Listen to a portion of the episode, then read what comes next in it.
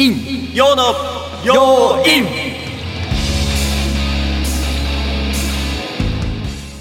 はい番組をお聞きの皆様こんばんは。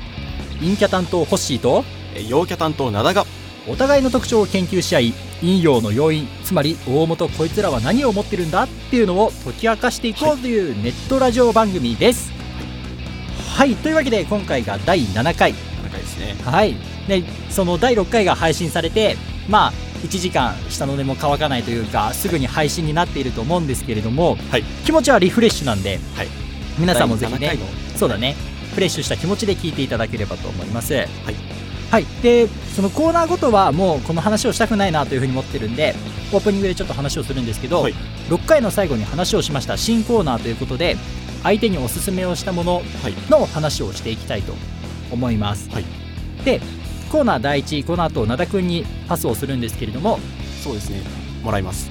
でそうそう。なんで人狼ジャッジメントはい。のアプリゲームについての話を。でコーナー2ではまあ実況配信者である幕末獅子さんという方の話を、まあ私ホッシーがしていきたいと思います。楽しみです。ねどう？はい。その相手のおすすめというか自分がおすすめしたものを話をするのもなんか俺がおすすめしたものを見てもらって話をするのも初めての試みじゃない、はい。ちゃんとコーナーらしいものを作ったのがあって、はい。緊張とかない？あ緊張は全然していないですね。出たよ。緊張なかなかしないというかなんですかねぶっ壊れちゃったんですかね。感感情とかがなんかこあう感情をどこかに忘れてきた。忘れてきちゃいましたね そっか俺はねちゃんと面白い話になるかなとかつどつど緊張してるから、今日も結構緊張してる実は。あじゃあちょっと分けてもらいながら頑張っていきたいと思います。足して2で割ったらいい感じということでね。はい。それでは早速コーナーに参りたいと思います。灘くんよろしくお願いします。陰陽の要因はいえー、という早速 というわけで早速はい。持ち込みのあの新しい企画ですね。そうだね。お互いの何かこう紹介して、まあ、探求に近づけていこうっていうコーナーのお互いのことをを知るっていう一つのきっかけにもなればいいなと。はい、はい。で、えー僕が今回紹介させていただくのは、はい。人狼ジャッジメント、はい。スマートフォンのアプリです。はい。えっ、とソライロさんっていう会社会社ですね。そうだね。作っている会社、えーアプリで、まあ、いわゆる人狼ゲームを楽しむためのアプリとなっております。そうだねで、えー、と何から話そうかなと思ったんですけどほう早速。まあじゃあ数字的なものは置いといて感想とかをなんか率直な何でもいいんですじゃけどあ人狼ゲームの簡単な説明とかは大丈夫かな？あ。皆さん人狼ゲームご存知ですか？どうですかね。ね。多分最近ちょっとちらほら有名にはなってきているんで。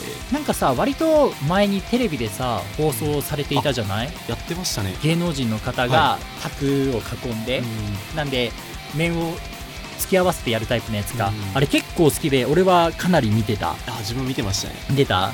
だから、えーはい。そうこれ来た時お来たかって正直思ったしあれ。あれですよあのなんかメンタリストの大悟さんが強かったみたいああなそうそうそうそう。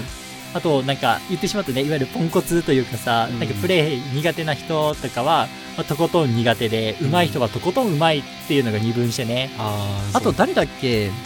上手い人。誰か渡部さん？だおー。ったかなアンジャッシュの。もううま出てなかったかな？なんかちょっとイメージあるんだけど。いやー結構その番組昔見てあんま覚えてないんですそうだよね。キャストの人もね。だからそっちもぜひぜひ今見返して勉強してもいいかなと。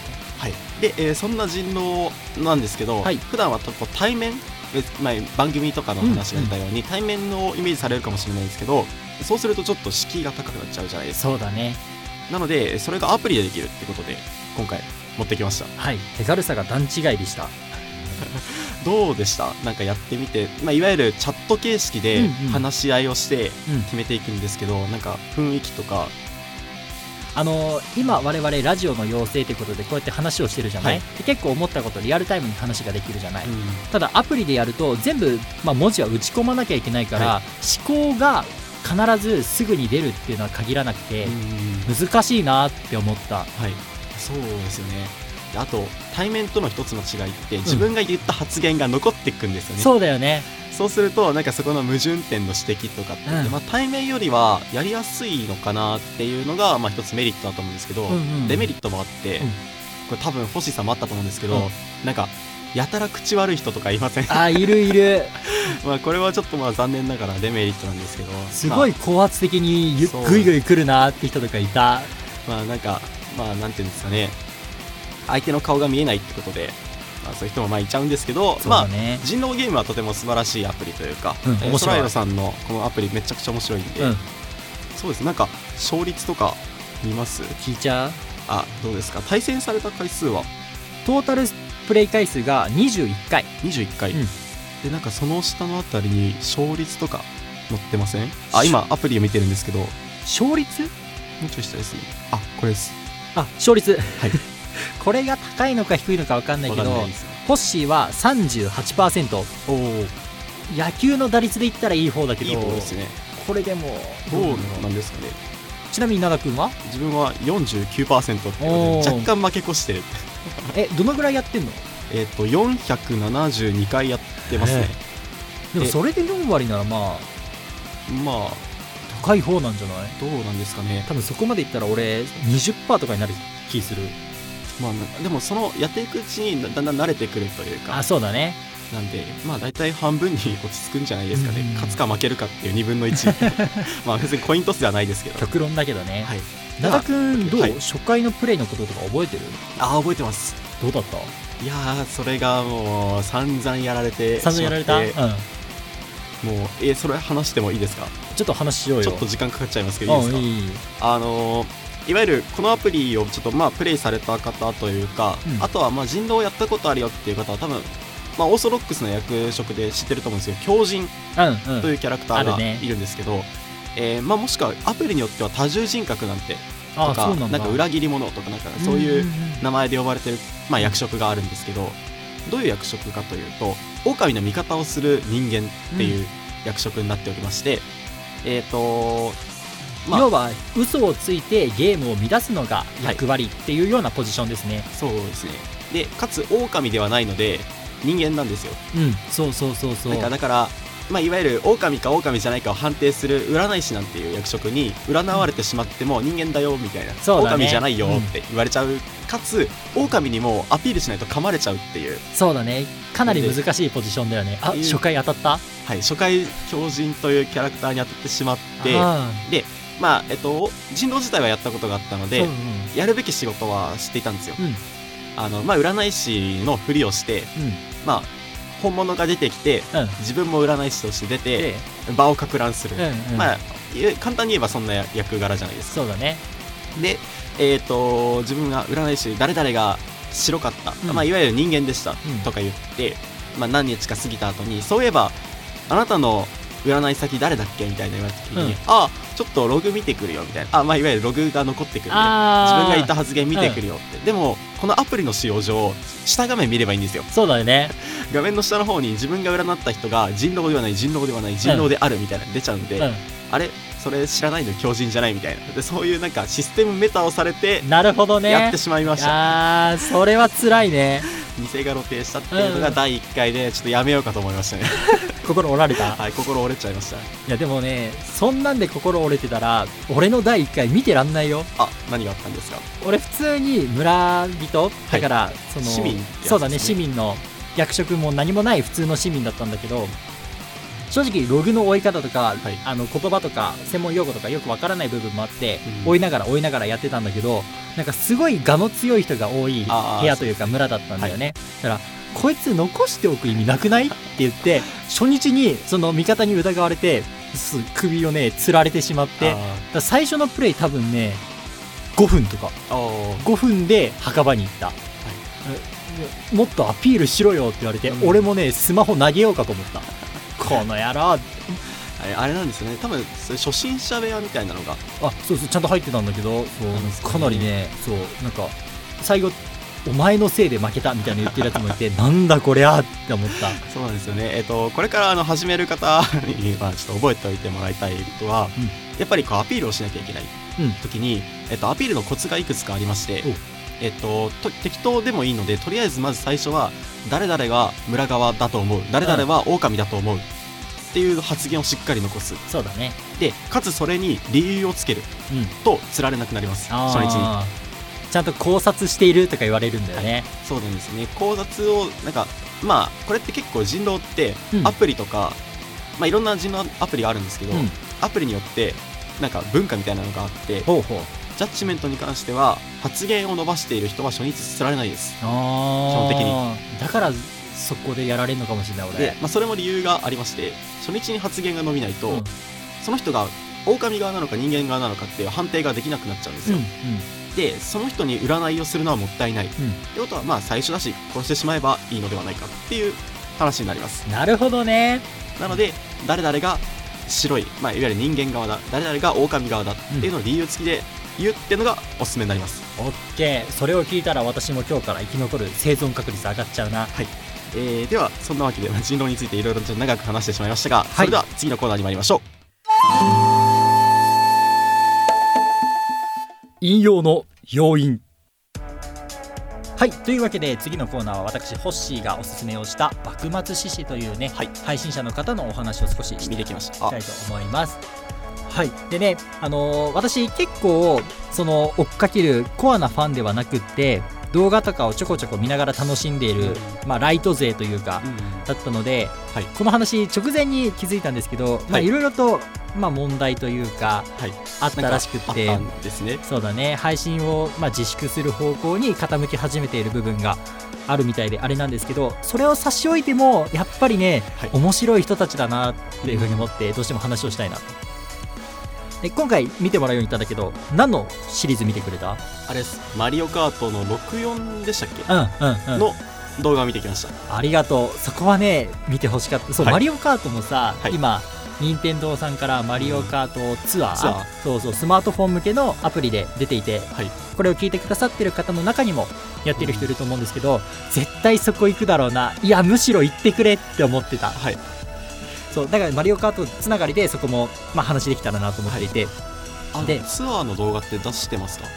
あうんツアーはね出して休ない。止しちゃってますもんね。あのどどこの動画いくつか動画を出してるからどこの動画行くかなというふうに思ってて、そうマリオカートが一番、まあ、最近の中でやってそうだったから、うん。そこ行けって話のつながり的にそこ行けって思ってたはい、えーマリオカート64の動画を見てきましたそうもうゲームキューブとか Wii とか出ているご時世に64をあえて選択してやるっていうところがあってうん。でこのお二人の何がすごいかっていうのが、うん。